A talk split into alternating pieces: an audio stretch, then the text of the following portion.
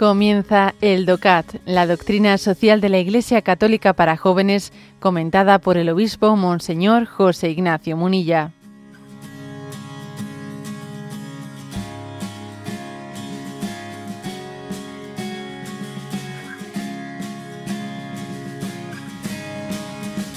Punto 148.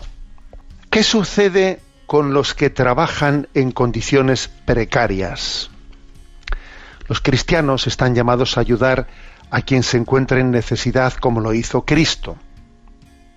La necesidad es especial en el caso de aquellos trabajadores que son dejados al margen de la sociedad por condiciones de trabajo precarias o al convertirse en mano de obra barata, salarios insuficientes en los segmentos inferiores.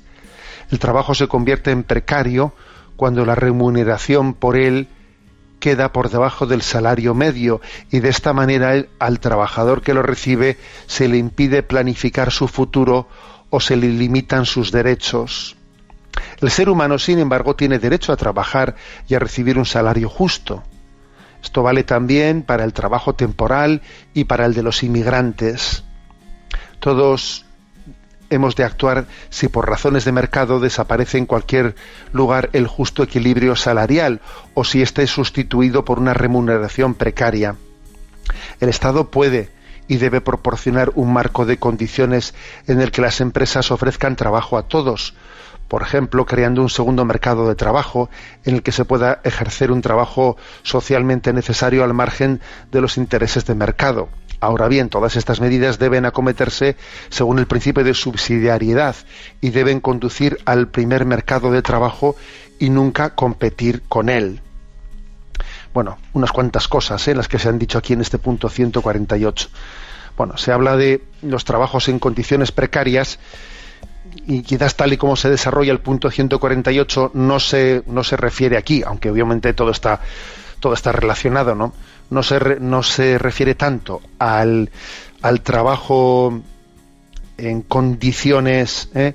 en condiciones indignas sino se refiere más al tema de al tema de la retribución se refiere también a pues a los contratos basura vamos ¿eh? a los contratos basura o a los sueldos indignos fundamentalmente que obviamente es algo que, que condiciona mucho la vida ¿eh?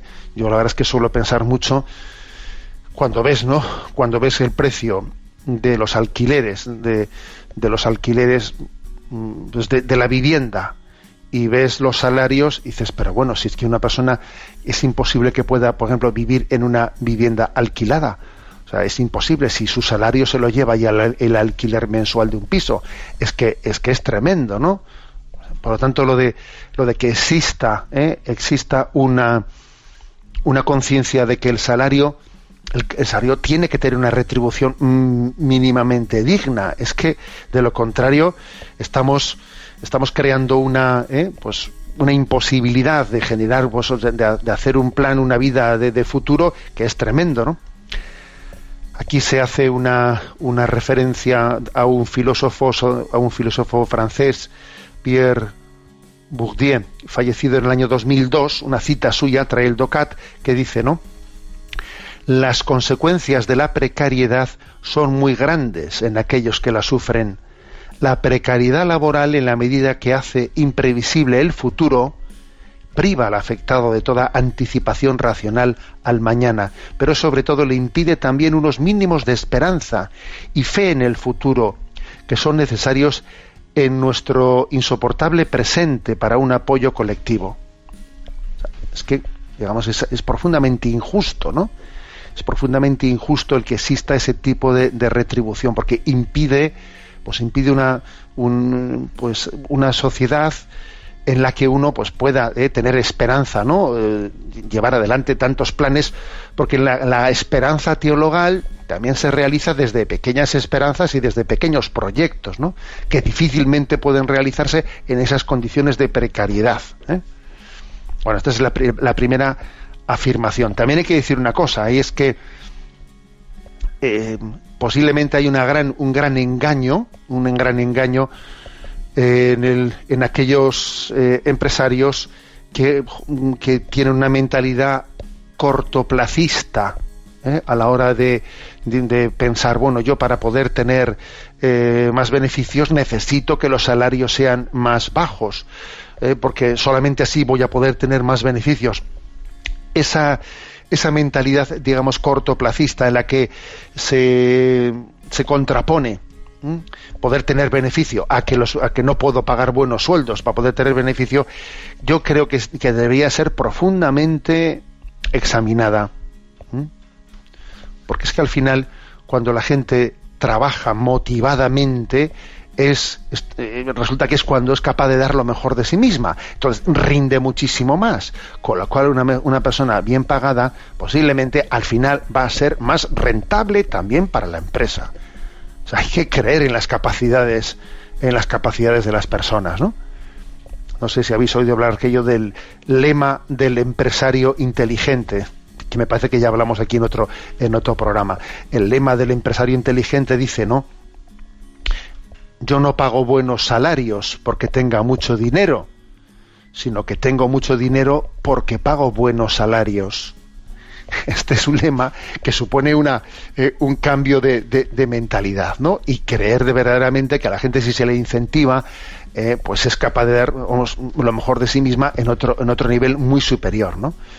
Bueno, o sea, que, la que fomentar la dignidad de las personas, además de todo, además de todo, es que al final también es rentable. ¿eh? Bueno. Eh, bien, también se subraya en este punto, este punto, bueno, pues que hay algunos, eh, algunas situaciones en las que hay un especial peligro. los trabajos temporales y los trabajos de los migrantes suelen ser estos dos puntos, ¿no?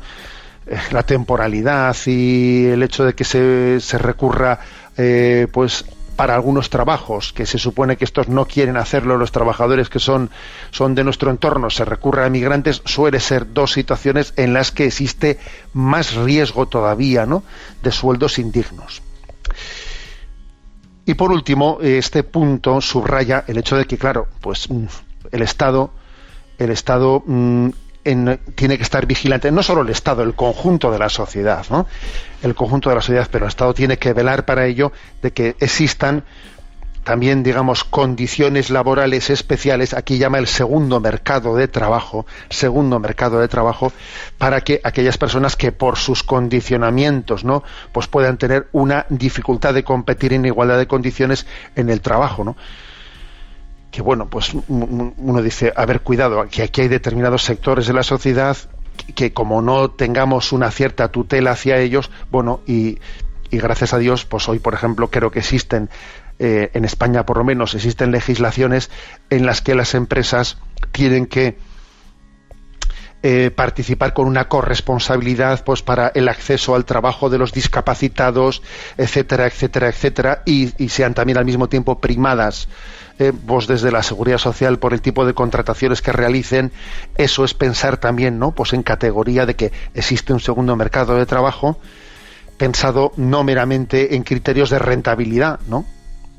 Sino que entre todos tenemos que ser conscientes de bueno pues de que también hay situaciones personales más difíciles no o sea que dificultan el poder el poder competir en igualdad de condiciones con los demás ¿no? aunque dice que este segundo mercado de trabajo no debe de ser eh, debe de hacerse siempre según el principio de subsidiariedad, no siendo el Estado el que lo hace todo, sino dejando la iniciativa social que lleve adelante esto, ¿no? Según el principio de subsidiariedad y conduciendo siempre eh, al primer mercado de trabajo y no, sea, no, no hacer, ¿no? Pues existe también el riesgo de que en unas visiones estatalistas se creen puestos de trabajo pues eh, públicos que en el fondo no responden verdaderamente a una eh, a una necesidad real sino que es crear puestos de trabajo públicos pues para pues para tener una especie de rentabilidad política y eso también, eso pues es contrario a la doctrina social de la Iglesia.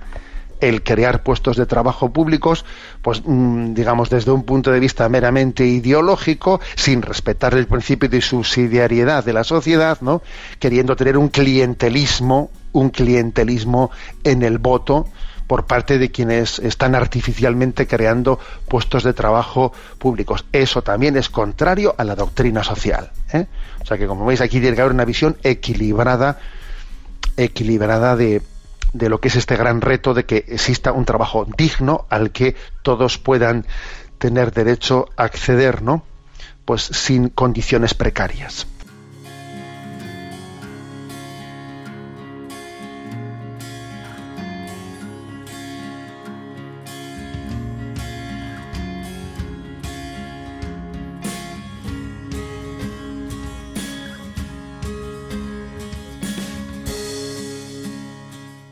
Has escuchado el DOCAT, la doctrina social de la Iglesia Católica para jóvenes, comentada por el obispo Monseñor José Ignacio Munilla. Encuentra todos los audios en radiomaria.es.